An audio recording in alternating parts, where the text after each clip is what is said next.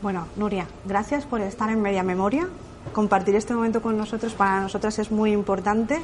Y vamos a empezar por algo bastante complejo, ¿vale? Porque leyendo tu currículum como para empezar. Entonces, son 20 años de mucho trabajo, de recompensas, casi más en el extranjero que aquí. Pero una pregunta, ¿por qué te decantas por un sector como las telecomunicaciones hace 20 años cuando era casi impensable, ¿no? En el sector, eh, entre mujeres, ¿no? Sí, es verdad. Ah, a ver, a mí lo que siempre me ha atraído mucho es la investigación. Eh, tenía como referentes figuras como Leonardo da Vinci o Marie Curie o Albert Einstein. Tengo mucha curiosidad y entonces veía que la figura de un investigador que está explorando algo nuevo, ¿no? que está intentando contestar preguntas que no se han contestado, pues encajaba muy bien con, con mi curiosidad. Cuando estaba en segundo de bachillerato hacía la rama de ciencias, me gustaban mucho todas las ciencias pero no sabía exactamente qué hacer. Y tuve la suerte en la Semana Santa eh, de hablar con un amigo de mi hermano, que luego terminó siendo amigo mío, que había empezado Teleco en Madrid, y me contó en qué consistía Telecos, eh, cómo era la vida en un colegio mayor en Madrid. Ah, y entonces recuerdo que después de esa conversación decidí que, que, me gustaría hacer telecos y que me gustaría ir a Madrid y es lo que hice. Bueno, decides hacerlo y además eh, primera de promoción en sí. 1994, pero decides irte al extranjero. Cuéntanos, ¿qué te traes de la experiencia de fuera? ¿Con quién estuviste? Oh, genial. Eh, el motivo por el que me fui al extranjero fue porque quería hacer un doctorado y en el campo en el que yo trabajaba, que es una de las áreas dentro de la inteligencia artificial, los mejores centros de investigación estaban en las universidades americanas, en MIT o en Stanford.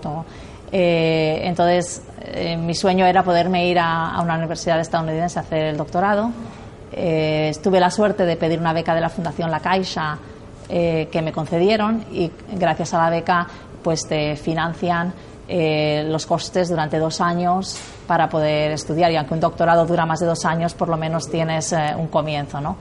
Uh, la experiencia de ir fuera a ver poder estudiar poder estar en uno de los mejores centros de investigación del mundo eh, además yo estuve en el mítico Media Lab que en aquel entonces era un centro totalmente de referencia a nivel mundial, ¿no? Bueno, sigue siéndolo, pero yo creo que en aquel entonces era un poco la época dorada, a finales de los mediados de los 90, 2000. Pues es una experiencia enriquecedora desde todos los puntos de vista, desde el punto de vista profesional, no solamente por los proyectos que haces, sino también por la gente con la que trabajas. De hecho, creo que más por la gente con la que trabajas, la gente a la que conoces, la red profesional, que creas y la red también personal, ¿no? de amigos que creas, que son gente que luego van a estar eh, en los mejores laboratorios del mundo. ¿no? Uh, y luego a nivel personal es muy enriquecedor eh, estar embebido en otra cultura, eh, en otro país, ¿no? con hábitos de vida totalmente diferentes, con maneras de pensar diferentes, con lenguajes diferentes. ¿no? te abre mucho la mente, te hace más uh, respetuoso ¿no? de, mm. hacia los demás y más eh, te enriquece, ¿no? porque siempre encuentras cosas que, que te aportan o que decides a, a, adaptar ¿no? para, para tu vida y yo creo que es una experiencia que recomendaría a, a todo el mundo. ¿Te sentías más eh, extraña allí o aquí? Quiero decir, porque habían pocas mujeres en aquel momento. ¿Dónde, bueno, ¿dónde te encontraste? En mi campo siempre ha habido pocas mujeres y la, el aspecto preocupante y yo creo que uno de los objetivos que me encantaría alcanzar con este vídeo es precisamente inspirar a que haya más chicas que elijan estudiar una carrera técnica, una ingeniería o informática, porque hay muy pocas eh, y desgraciadamente los porcentajes no están aumentando. Entonces la situación eh, no era buena y sigue siendo pésima. Uh, yo la verdad es que nunca me he sentido extraña en ningún sitio. Uh, eh, porque nunca he tenido necesidad de eh, sentir de tener un sentimiento muy, muy fuerte de pertenencia a ningún grupo. Entonces, a mí me da igual si soy la única persona que hace X, eh, me da igual el país en el que sea, no, no me afecta el que no haya otras personas como yo. Mm. Tampoco supongo que te afecta ser un poco incomprendida con eso de Big Data, ¿no? ¿Puedes explicarnos un poco para qué sirve tanto cúmulo de datos? Eh, ¿Qué utilidad puede tener para la Sí, gente? a ver, los datos, eh, hay una explosión de datos hoy en día. ¿Por qué? Por dos motivos fundamentales. El primero es porque eh, estamos digitalizando el mundo físico con una gran cantidad de sensores que tenemos, eh, de manera que casi todos los experimentos de la ciencia hoy en día son experimentos que están digitalizados. Uno de los grandes generadores de datos son los aceleradores de partículas, por ejemplo, o los eh, telescopios astronómicos ¿no? que están observando el, cielo y buscando planetas o, planetas o nuevas estrellas o nuevos cuerpos. ¿no? Eh, entonces se generan muchos datos en la ciencia y también que no son datos generados por humanos necesariamente, y también nosotros los humanos generamos muchos datos porque vivimos conectados al mundo digital, ¿no? A través de, Internet y todas nuestras interacciones en el mundo digital también dejan una, una huella, ¿no? Un rastro. Eh, de manera que, pues, eh, cuando pagamos con la tarjeta de crédito, cuando eh, cogemos el transporte público, cuando hablamos por teléfono, cuando usamos aplicaciones del teléfono, cuando navegamos en Internet, todo va dejando ¿no? estas grandes cantidades de datos. Entonces, todos esos datos, que son datos, que es lo que se llama no estructurados, es decir, son, es texto, es imágenes, es vídeo, son datos que vienen de sensores, representan, por una parte, cantidades muy grandes, de, con mucha diversidad, ¿no? Y para los modelos tradicionales de análisis de datos han sido un reto. Entonces, todo esto se llama Big Data. Y normalmente yo digo que los datos en sí, si no somos capaces de interpretarlos y de entender qué valor aportan, pues realmente son basura digital, ¿no? ¿De qué te sirve tener tantos datos si no puedes hacer nada con ellos? ¿no? Entonces, la clave es el poder tener eh, la habilidad para, utilizando algoritmos de inteligencia artificial o de aprendizaje por ordenador o de búsqueda de patrones, ¿no? de poder extraer eh, eh, conocimiento o extraer información relevante ¿no? a partir de esos datos. Y de ahí ha surgido toda una nueva disciplina que se llama ciencia de datos y se habla de que faltan en el mundo cientos de miles o quizás millones de lo que se conoce como científicos de datos, data scientists, gente que pueda convertir todos esos datos en conocimiento que permita pues tomar mejores decisiones porque tienes acceso a esa información o permita desarrollar nuevos servicios o permita mejorar ¿no? la calidad de vida de las personas. Hablando de, inteligencia artificial, visto así, ¿no? Está como, como que nace con una visión de solidaridad, por lo menos, o de hacer el bien pero también eh, llama la atención ¿no? que una de las soluciones pueda ser llevar un chip para que podamos regularnos. ¿Cómo, ¿Cómo podrías explicarle esto a la gente de la calle? ¿no? Porque parece un poco como que da un poco de miedo, muy de ciencia ficción. ¿no? A ver, bueno, la tecnología y la inteligencia artificial es un, es un, un, ejemplo ¿no? de una tecnología, es una herramienta y como cualquier herramienta eh, depende de nosotros cómo queramos usarla y para qué queramos usarla. El potencial para hacer bien, para salvar vidas, para mejorar la calidad de vida es inmenso, pero también tiene potencial para hacer el mal, ¿no? igual que un cuchillo o igual que un bolígrafo o cualquier otra herramienta. en el contexto de la inteligencia artificial, eh, efectivamente, mm, no vamos a poder aprovechar, en el caso de Big Data, todos estos datos sin tener las técnicas para poderlos analizar, que son técnicas de inteligencia artificial. No vamos a poder tener medicina personalizada sin inteligencia artificial. No vamos a poder tener educación personalizada sin inteligencia artificial. Pero cuando eres capaz de, desarrollar sistemas que aprenden a partir de datos y que son capaces de um, eh, hacer tareas muy sofisticadas que un humano sería incapaz de hacer, pues ese nivel de sofisticación podría utilizarse para otras cosas. ¿no? Y por eso creo que es fundamental educar a la población en general con relación a temas tecnológicos para que entre todos podamos tomar una decisión informada sobre a dónde queremos ¿no? que nos lleve la tecnología y asegurarnos que la estamos utilizando para el beneficio de todos. ¿no? ¿Esto ya se ve en la vida real? ¿En qué sectores podemos ver esa inteligencia? Bueno, todos los días interaccionamos. De hecho, escribí hace poco un artículo para El País que se llama no sé si es la sabiduría de cada día o algo así. Eh, desde que nos levantamos hasta que nos acostamos estamos usando sistemas de inteligencia artificial. Nuestro móvil es el ejemplo más claro. Eh, todos podemos hablar con nuestro móvil si tenemos Siri o Cortana o Google Voice Search. El sistema que reconoce lo que dices es un sistema de inteligencia artificial, de reconocimiento de habla. El sistema que es capaz no solo de eh, convertir el habla en texto, sino luego de interpretar el texto, eso es otro sistema de inteligencia artificial, de, reconocimiento de lenguaje natural. ¿no? Eh, si usamos mapas, los sistemas de mapas utilizan técnicas de inteligencia artificial. Si usamos redes sociales, todas las redes sociales tienen sistemas de inteligencia artificial que deciden qué anuncios ves en la página, que deciden qué posts ves en el muro, porque no ves lo que todos tus amigos escriben, obviamente, porque tienes miles de amigos o cientos de amigos.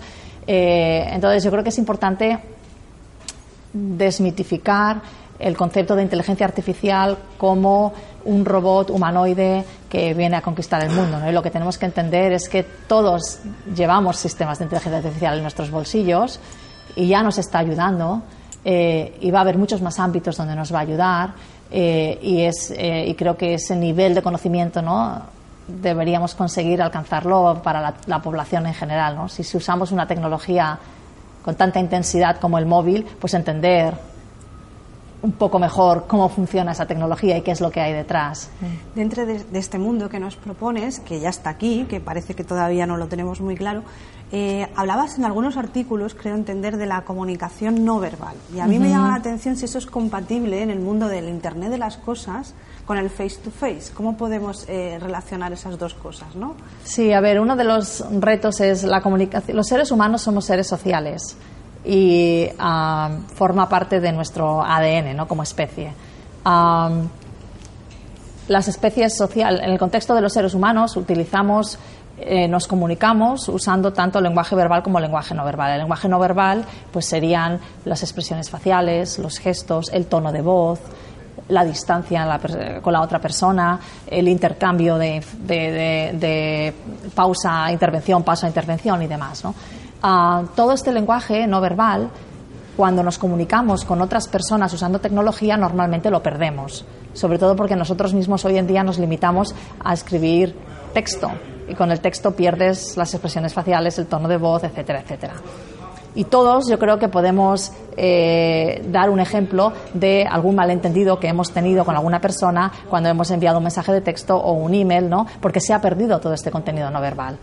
Pero en realidad la oportunidad está y ya hay ah, es un área activa de investigación para enriquecer la comunicación persona a persona mediada por la tecnología de manera que pueda incorporar todos estos aspectos no verbales, que podamos eh, comunicarnos en la distancia de la manera más similar posible a como nos comunicaríamos cara a cara, que pudiésemos ver pues a la persona en 3D, ¿no? en un holograma, por ejemplo, que pudiésemos sentir a la persona, que pudiésemos tocarla, que pudiésemos eh, olerla incluso, ¿no? aunque tú estés a miles de kilómetros de, mí. ¿no? Entonces, eso es algo que, que, llegará y que creo que facilitará mucho el tener un sentimiento de conexión con personas que pueden estar eh, muy lejanas a nosotros, porque la realidad es que, a diferencia de hace una o dos generaciones, donde la mayoría del círculo social de la gente estaba geográficamente situada cerca de ellos, era la gente de su barrio, la gente de su pueblo. Hoy en día todos tenemos amigos que están distribuidos ¿no? Eh, en, diferentes ciudades o países del mundo y solo a través de la tecnología nos podemos comunicar con ellos. ¿no? Y la idea es que esa tecnología que usemos nos permita comunicarnos de una manera similar o lo más similar posible a como nos comunicaríamos si estuviésemos cara a cara. Todo esto que es súper positivo eh, no deja de entrar en contradicción con estas voces que son más negativas y que siempre apuntan a que la tecnología puede ser utilizada de una manera bastante arriesgada. ¿no? A mí me gustaría saber, cuando los gobiernos ya no entran en control tanto de, esta, de estos mecanismos, de qué manera se controla esto bueno, pues desde los lados negativos, ¿no? De quien pudiera controlar a lo mejor la inteligencia artificial para fines no tan buenos. ¿Qué mecanismos de control tenéis hoy en día? A ver, es una buena pregunta. Eh, a ver, yo creo que es una pregunta ahora muy ah, candente porque hay muchas ah, discusiones a nivel de expertos en el caso de la inteligencia artificial, pues por ejemplo en la inteligencia artificial con relación a, hacia dónde queremos que vaya, qué potencial impacto va a tener en, la especie humana, etcétera, ¿no? Yo creo que lo fundamental es, eh, creo que forma parte del espíritu humano el querer siempre ir más allá, el querer hacer cosas más sofisticadas que hemos hecho hasta ahora, el querer descubrir nuevas cosas. Entonces, intentar limitar el avance de la ciencia y la tecnología creo que es un imposible, porque suceder sucederá. Por eso creo que es fundamental que haya cada vez más conocimiento por parte del máximo número de gente sobre todos estos avances, sobre todas esas tecnologías, para que colectivamente tengamos un discurso y eh, tomemos las decisiones que pensamos que van a ser las mejores para todos nosotros, no de manera colectiva. Obviamente hay factores éticos y morales muy importantes que se tienen que tener en cuenta y que van más allá de lo que pueda ser un progreso estrictamente tecnológico, ¿no? Eh, porque la tecnología forma parte de nuestra vida y por eso es un discurso muy multidisciplinar, donde hay que involucrar a expertos de todos los ámbitos. ¿no? Entiendo que la ética y la moral pasa también por la educación y a mí me gustaría saber que valoraras cómo está la investigación en España. Yo puedo hablar de mi ámbito. Eh, a ver, yo creo que la crisis económica ha impactado muy negativamente eh, al, al, colectivo investigador porque se han reducido mucho los presupuestos de inversión ¿no? en la investigación, tanto a nivel, de hecho, privado como público. Eh, yo creo que lo fundamental es entender que la investigación no es un gasto, sino que es una inversión ah, a medio largo plazo y que sin investigación eh, no hay progreso realmente científico. Ah, de manera que es una garantía, en cierto sentido, hacia el futuro, para tener un futuro, eh, bueno, para poder ser capaces de ser relevantes ¿no? en ese futuro. Entonces yo creo que es muy importante eh, reforzar eh, tanto los presupuestos que hay, las inversiones que hay a nivel de investigación, como el atraer a más vocaciones, y ahí está el factor de la educación, ¿no? Eh, a más adolescentes que decidan eh, estudiar carreras científico-tecnológicas y que decidan eh, dedicar su vida ¿no? a, hacer investigación, porque si no vamos a tener un problema que a lo mejor no lo tenemos hoy, pero lo tendremos dentro de 5 o 10 años. ¿Cómo lidiaste para hacerte camino en el mundo de la tecnología, mayoritariamente masculino, y llegar a dirigir I +D en Telefónica? Bueno, no dirigí I+D, era directora científica, eh, eh, vine a crear y dirigir un grupo de investigación dentro de, Telefónica. Eh, bueno, realmente no lo busqué, me lo ofrecieron, ah, por lo cual estoy muy agradecida porque creo que, era una gran oportunidad para poder hacer investigación del primer nivel ¿no? en España y atraer talento y demostrar que somos capaces ¿no? de ser competitivos. Yo creo que lo importante es hacer buen trabajo. En un contexto científico, eh, los proyectos pues eh, suelen validarse si tienes publicaciones en los mejores congresos o tienes publicaciones en las mejores eh, revistas no científicas y, bueno mm, realmente fue una oportunidad que, me ofrecieron y que por la que estoy muy agradecida y que acepté, ¿no? Y, es un poco lo, que me permitió regresar a España después de tantos años en Estados Unidos. Nuria, una pregunta. ¿Qué le pasaría al mundo si hoy en día Internet desapareciera? Han desaparecido otras cosas en la historia y nos hemos reinventado. ¿Cómo lo verías? Bueno, a ver, yo creo que sobreviviríamos. Eh, eso espero. A ver, habría que entender que desaparece por qué. Si desaparece porque lo vamos a sustituir por algo, ¿no? Mejor. Ah, o si desaparece porque ha habido un fenómeno catastrófico que, no sé, ha habido una tormenta solar y no tenemos electricidad en todo el planeta, ¿no? Hay muchos motivos por los que podría desaparecer. Eh, la verdad es que eh, Internet yo creo que uno de los elementos más poderosos de Internet es la capacidad que ha tenido para democratizar eh, el acceso a la información, para democratizar eh, el acceso a, bueno, también a personas, ¿no? para ayudar a personas a estar comunicadas. Eh, es como, en ese sentido es una herramienta muy, muy potente. ¿no? Ah, pero bueno, estoy segura que sin Internet sobreviviríamos. A ver. Me gustaría que me dieras una valoración de cómo afecta esta revolución tecnológica, que es en la que estamos inmersos, que quizá unos vemos, otros no, al, sistema de valores, al sistema moral, al sistema ético de las personas. ¿Cómo lo ves? Bueno, ahora ha habido, por ejemplo, bastantes reflexiones al respecto en el contexto de, las noticias falsas ¿no? y, Trump y, el hecho de que parece ser que mm, a la gente le da igual si una noticia es falsa o no, o es totalmente inventada, ¿no? Que es algo interesante, ¿no? Si te das cuenta, si lo piensas. a ver, yo creo que yo hablo de un concepto que se llaman eruditos digitales, donde destaco que tan importante como eh, enseñar lo que se conoce como pensamiento computacional, em, enseñar a los niños igual que enseñamos a leer y a escribir, enseñar eh, con mucho más detalle que se enseña ahora, que en la mayoría de las cosas es que no se enseña nada, eh, elementos clave que permitan a los niños darle las herramientas para que puedan entender cómo funciona la tecnología y usar esa tecnología para resolver problemas o para crear nueva tecnología, ¿no? Pues al mismo tiempo creo que es fundamental eh, acompañarlo del desarrollo de eh, eh, herramientas de la inteligencia social y emocional, porque conforme desarrollamos una dependencia tan íntima con tecnología que cada vez va a ser más potente, mm, vamos a tener que, si queremos, bueno, si conservamos el cerebro que tenemos ahora, porque nuestro cerebro también es plástico ¿no? y también cambia y se adapta, pero en tanto en cuanto si pensamos en el cerebro que tenemos ahora, pues hay eh, habilidades de sociales y emocionales que sería muy importante no perder. Por ejemplo, el cultivar una cultura de aceptar la gratificación a largo plazo. La tecnología nos da gratificación inmediata. ¿Por qué? Pues porque pones una foto y enseguida tienes un like, ¿no? O, estás, o eh, mandas un mensaje y enseguida te contestan. Entonces, la gratificación inmediata eh, es lo que nos hace, bueno, el no saber si vamos a tener esa gratificación inmediata o no es lo que nos hace ir al móvil 200 veces al día, ¿no? O 150 veces al día en media, porque nunca sabes si vas a tener esa, esa gratificación, esa recompensa. Pero en realidad, eh, para hacer cosas difíciles en la vida, no solo en el contexto de la investigación, pero en cualquier otro ámbito, necesitas ser capaz de aceptar una gratificación retrasada, eh, vosotras con este proyecto seguro que es algo que no ha pasado de la mañana a la noche, que habéis tenido que perseverar durante X meses hasta que ha salido, ¿no?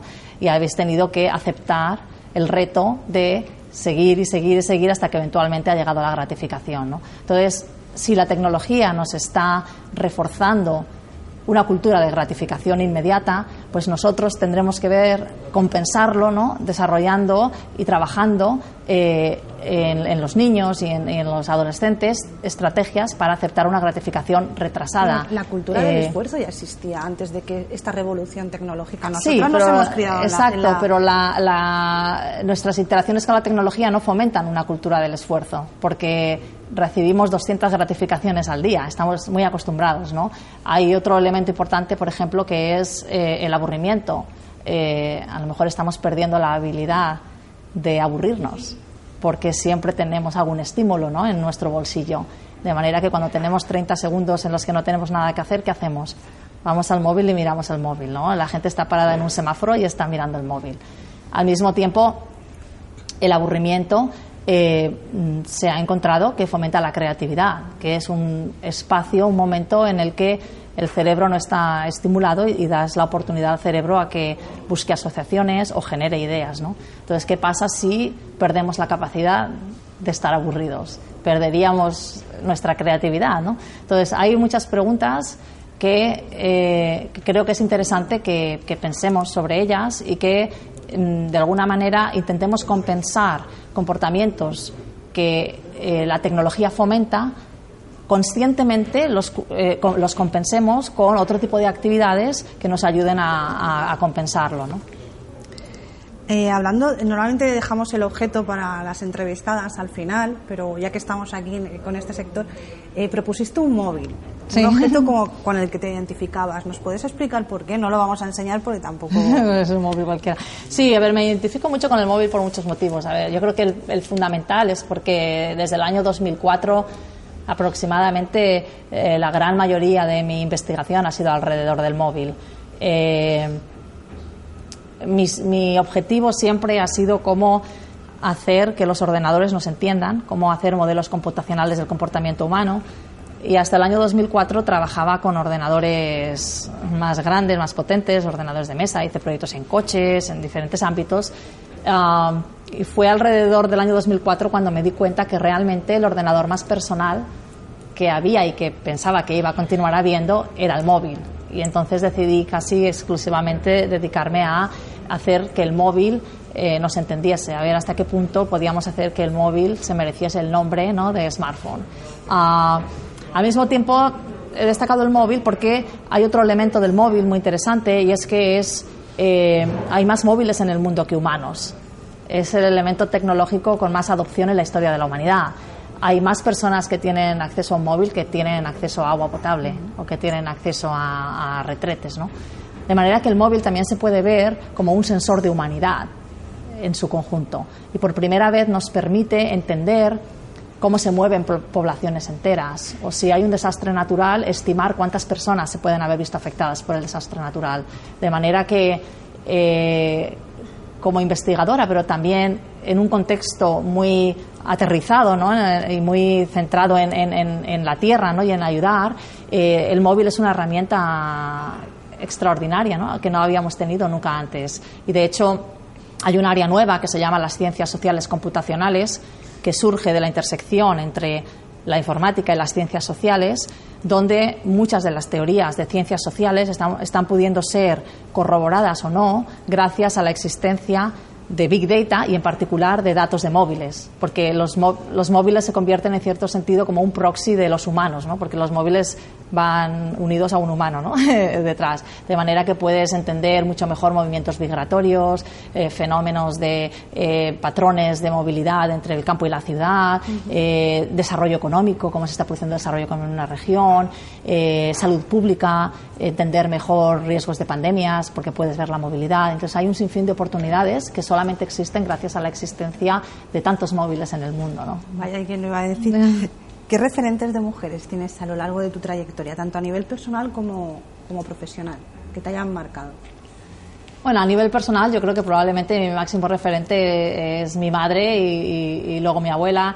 Eh, las dos han sido, son, bueno, sido no son porque están vivas las dos, eh, son mujeres trabajadoras, eh, bueno, de hecho maestras las dos. Entonces, yo siempre he crecido en un entorno de mujeres fuertes eh, que, trabajaban y que y era lo más normal del mundo estar contribuyendo ¿no? a la sociedad y también valientes ¿no? en muchos sentidos.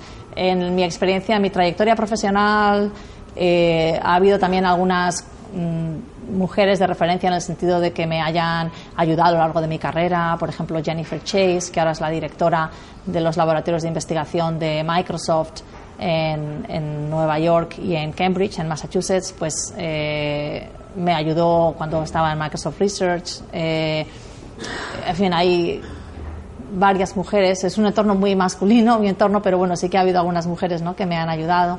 Y a nivel más eh, como de referentes, he comentado al principio, ¿no? me ha interesado mucho siempre Marie Curie, es la primera persona en el mundo que ganó dos premios Nobel en física y en química. Eh, para mí era un poco como el, el arquetipo de, de, una persona investigadora, ¿no? dedicada a, la ciencia ¿no? y a descubrir algo. Um, también me gusta mucho Jane Goodall, que es uh, esta uh, bióloga que ha estudiado los gorilas durante toda su vida ¿no? y que además es muy defensora de, tanto de los animales como del medio ambiente. Eh, últimamente me ha interesado también bastante Ada Byron o Ada Lovelace porque está considerada la primera programadora y, ahora, de hecho, hay como muchas acciones que se llaman Ada Byron ¿no? o Ada Loveless, porque donde intentan eh, animar a que más chicas estudien informática o tecnología o dan premios con ese nombre y demás. ¿no? Ah, la verdad es que ninguna es española. y están todas muertas. Bueno, no, no Jane Goodall. Ah, pero, pero bueno, también es verdad que normalmente suele ser gente ya. Eh, que ya tiene una trayectoria ¿no? de, vida. Mm. Nuria, en de todos los sitios que hablamos que te podría, bueno, que podrías identificarte, nos dijiste la playa y nos gustaría saber por qué estamos aquí, ¿no? ¿Por te... Bueno, dije otros también. Eh, bueno, dije la playa porque la verdad que me gusta mucho el mar. Eh, casi toda mi vida la he vivido en ciudades costeras ah, y me me inspira mucho el mar, me, me gusta mucho eh, mirar al horizonte y te hace sentirte pequeño, ¿no? En, en cierto sentido. Yo creo que te aporta perspectiva y luego me gusta mucho también nadar. Eh, y en general me gusta mucho la playa. Creo que es un privilegio vivir cerca del mar. ¿En qué barrio de Alicante vives o has vivido? Y bueno, si nos podías comentar cómo es este barrio a nivel de prestaciones, de participación ciudadana, de servicios, ¿cómo lo ves? Bueno, yo siempre viví, cuando yo me marché de aquí con 17 años y viví siempre en el mismo sitio, que era en el centro al lado del corte inglés. Ah, y ahora he vuelto hace un año y un par de meses y casualmente he vuelto prácticamente a casi a la misma calle donde vivía, donde vivía cuando era pequeña. Entonces es el mismo barrio, solo conozco ese barrio. Uh, ¿Cómo lo ves? ¿Ha cambiado eh, mucho? Bueno, no ha cambiado mucho, pero hay otras partes que han cambiado más. Yo creo que sí que se ha intentado hacer un esfuerzo porque haya más zonas verdes. Yo creo que es un, realmente un área a mejorar en Alicante. No había muchas zonas verdes. Yo me acuerdo cuando venía de Estados Unidos, además yo vivía en Seattle, que es todo verde, todo lagos, parques inmensos, ¿no? Y venía aquí con, primero con mi primer hijo, bueno, eventualmente con más hijos, pero bueno, con el primero, uh, decía, ay, es que aquí no hay parques, ¿no? No hay parques infantiles para los niños. Ahí cada vez hay más, y la verdad es que se han hecho, en los últimos años se han hecho muchos, ¿no? Uh, a nivel de seguridad, la verdad es que yo siempre voy andando a todas partes, siempre he ido andando a todas partes y nunca me ha pasado nada. Uh, considero que es una ciudad segura. Eh, camino, no cojo el transporte público, si cojo algo a veces es el tranvía. Eh, la verdad que el tranvía está muy bien, voy muchas veces al mar en el tranvía o a la playa en el tranvía, pero la gran mayoría del tiempo camino por la ciudad y eso es una de las cosas. O voy en bicicleta también, han puesto carril bici, es verdad, que antes no había. Eh, es una ciudad, yo creo que es agradable para poder, si vives en el centro, puedes caminar a todas partes y eso hoy en día es un privilegio. Se agradece. Nuria, mm, ¿cómo definirías si te has encontrado micromachismos en tu trayectoria profesional? Y en, bueno, cuéntanos alguno, alguna anécdota sobre ellos. Sí, bueno, a ver, yo creo que cualquier, cualquier minoría, por ser minoría, eh, está en cierta desventaja, ¿no? Porque los seres humanos tendemos a la homofilia, tendemos a sentirnos más cómodos con personas similares a nosotros de manera que eh, si tenemos que tomar decisiones preferimos estar rodeados de gente similares a nosotros. ¿no? Y esto no solamente sucede en el contexto de género, pero también sucede en el contexto de género. Entonces, si estás en un entorno en el que el 80% eh, son hombres, pues eres una minoría. ¿no? Ah, de manera que yo creo que probablemente eh, por eso se habla mucho de, de hacer intervenciones, ¿no? de tomar acciones que inyecten más diversidad en, una, en un status quo donde no hay diversidad, porque por, eh, manera, de manera natural es muy difícil ¿no? romper esos patrones. Con relación a acciones de micromachismo, yo diría más, eh, a ver, yo siempre he defendido y sigo defendiendo que eh, ninguna mujer, en el caso de, la diversidad de género, debería eh, fingir ser un hombre para tener eh, éxito profesional, ¿no? Eh, si estamos hablando de un entorno donde mayoritariamente son hombres, porque no le estamos haciendo un favor a nadie, no estamos realmente destacando o abrazando la diversidad, ¿no? Si mostramos que la única manera de poder progresar profesionalmente es dejar de ser tú misma, ¿no? Y fingir que eres otra cosa.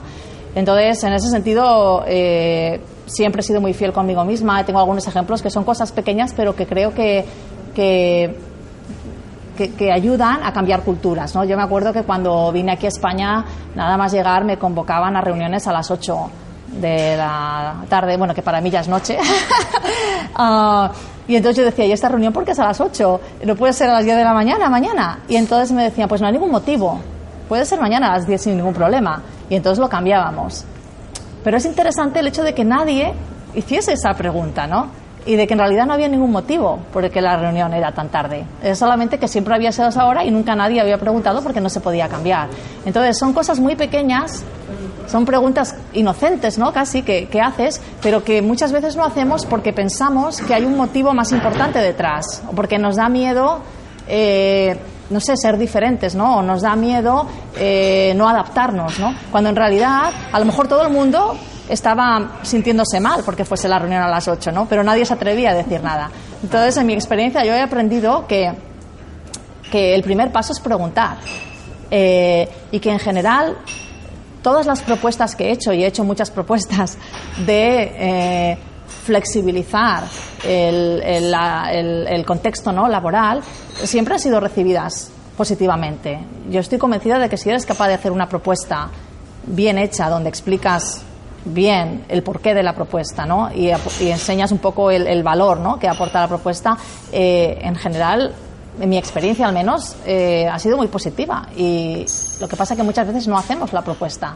Pensamos que, que siempre han sido las cosas así, ¿no? Y que no se pueden cambiar. Entonces, yo creo que para mí el mensaje más importante es animar a, a, todo el mundo, ¿no? pero sobre todo a las mujeres, a que se atrevan ¿no? a hacer este tipo de preguntas. Yo he hecho de todo, he trabajado a tiempo parcial, me he cogido meses sabáticos, eh, ahora trabajo desde casa, mi trabajo está en cualquier lugar del mundo. Ah, eh, no, no, he ido a reuniones a las 8 de la, eh, de la tarde, ¿no?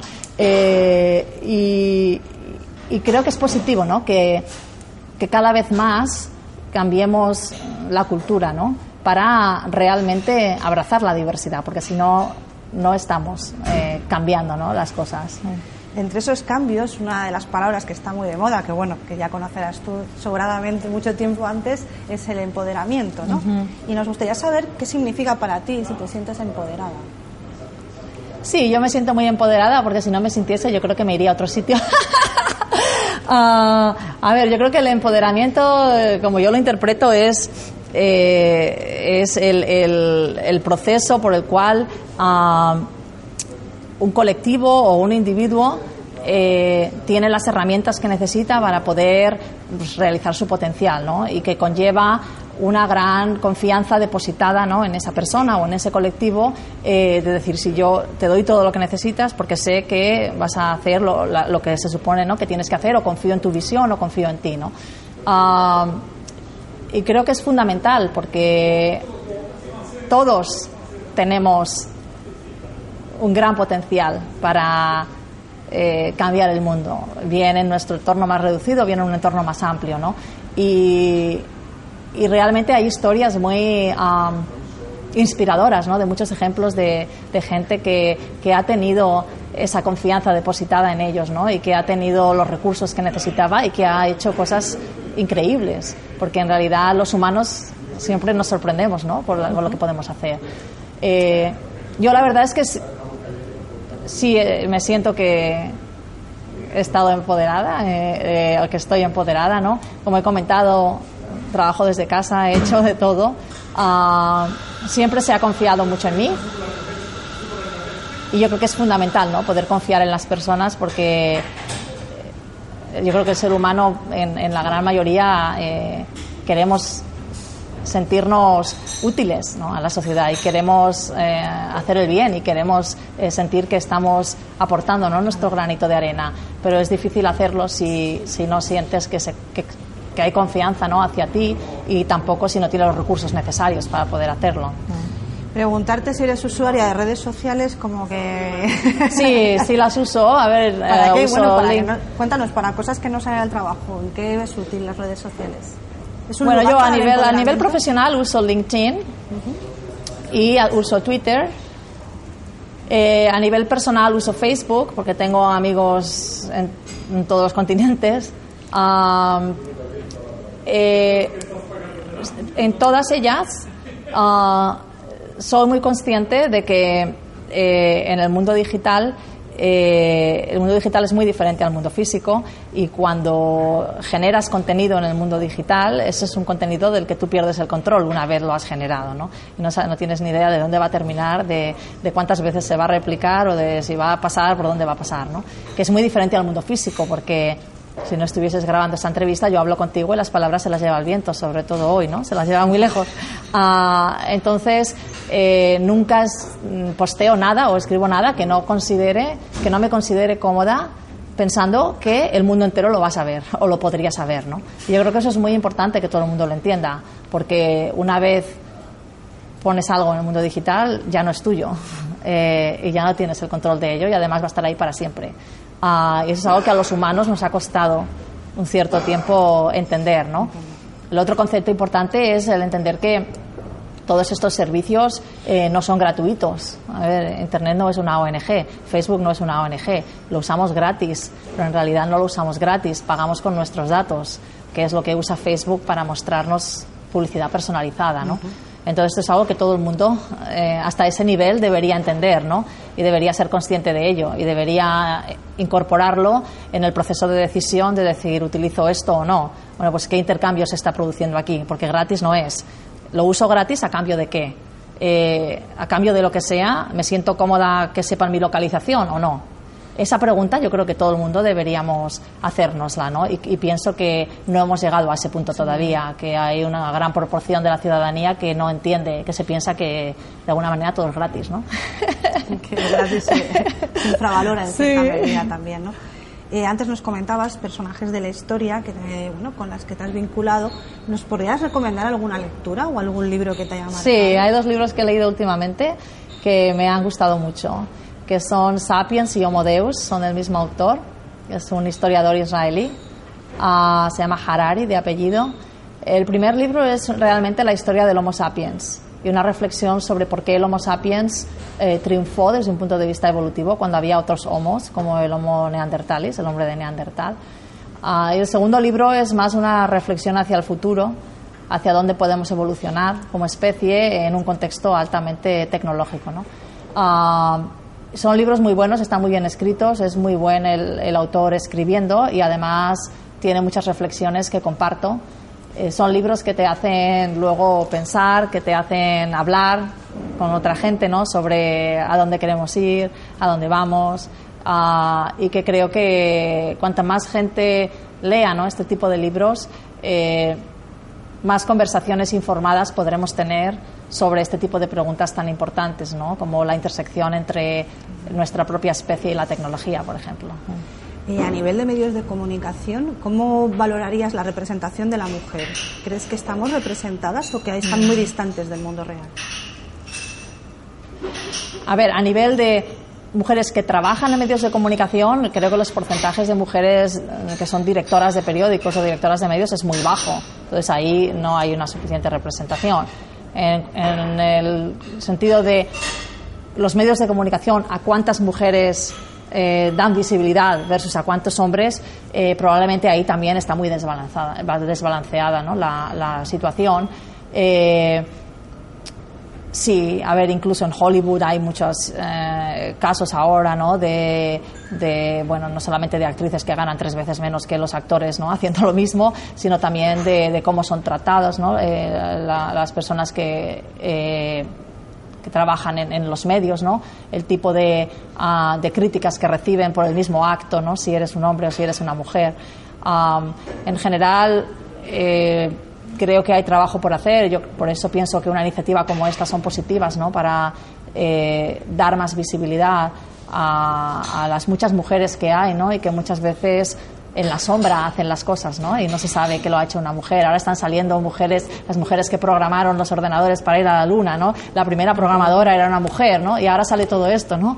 Eh, en la Segunda Guerra Mundial, las, eh, gran parte del equipo que descifró ¿no? Enigma había, había eh, mujeres súper inteligentes ahí, ¿no? Y no se les ha dado la visibilidad que merecen.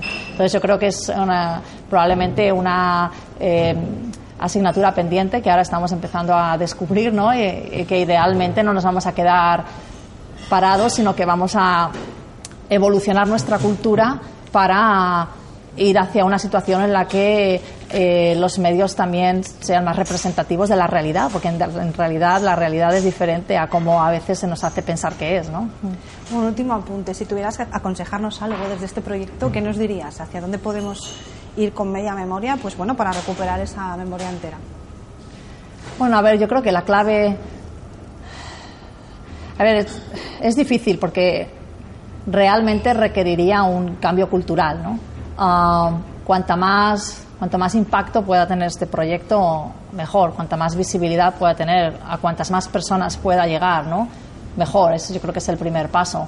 Eh, quizás intentar encontrar em, alianzas con iniciativas similares para que tenga más escala, para que no se quede simplemente en la escala de Alicante, sino que pueda ser a escala nacional o incluso europea ¿no? o mundial. Hay iniciativas similares y a lo mejor eh, aunando fuerzas se consigue tener ¿no? más, más impacto. Ah, y luego, claro, tiene que haber muchas acciones desde muchos sitios, tanto desde instituciones públicas como más a nivel privado, ¿no? que vayan aportando su granito de arena para ir moviendo eh, la, cultura ¿no? y, los patrones culturales en la dirección que queremos que se mueva. ¿no? Y es un proceso que lleva tiempo, pero que, que, si no se hace nada no, va, no van a cambiar las cosas. Eso está claro porque tenemos miles de años de, de historia que lo testifican. ¿no? Entonces yo creo que, que, es una muy buena iniciativa y estoy muy contenta de que el ayuntamiento lo esté patrocinando y, y para mí el siguiente paso sería que tenga mucho éxito, darle la máxima visibilidad posible y la conexión con los institutos me parece muy buena porque y de hecho yo iría más abajo, iría a colegios porque realmente eh, la, la, estereotipación de género empieza en los colegios. Eh, yo llevo varios años dando charlas a adolescentes y me he dado cuenta que segundo, tercero, cuarto de la ESO, primero son de bachillerato ya es demasiado tarde que hay que empezar en primaria, es cuando... Eh, no sé por qué, porque creo que estamos moviéndonos de hecho hacia atrás ahora. Hay, creo que una, un estereotipado de los géneros mucho más agudo que cuando yo era pequeña. yo cuando era pequeña no recuerdo ver princesas rosas y moradas y todo ahí, que me da repelús verlo. Ah, no era así antes. Eh, es obvio que vendes más, porque entonces tienes la versión femenina y la versión masculina de lo mismo y los hermanos ya no pueden ni compartir, ¿no? Pero, eh, pero es, yo creo que ahí no es a donde queremos ir, ¿no? De manera que si hubiese alguna manera de adaptar esto o expandirlo, ¿no? Para, para primaria, eh, creo que sería positivo, porque en mi experiencia cuando llegan al instituto, a ver, primero de la ESO a lo mejor hay tiempo, pero ya a partir del segundo o tercero de la ESO ya es demasiado tarde, ya están todos muy... sí. Gloria, gracias porque es un placer que estés aquí. Gracias. viento. gracias. Muchas gracias por el interés. Gracias.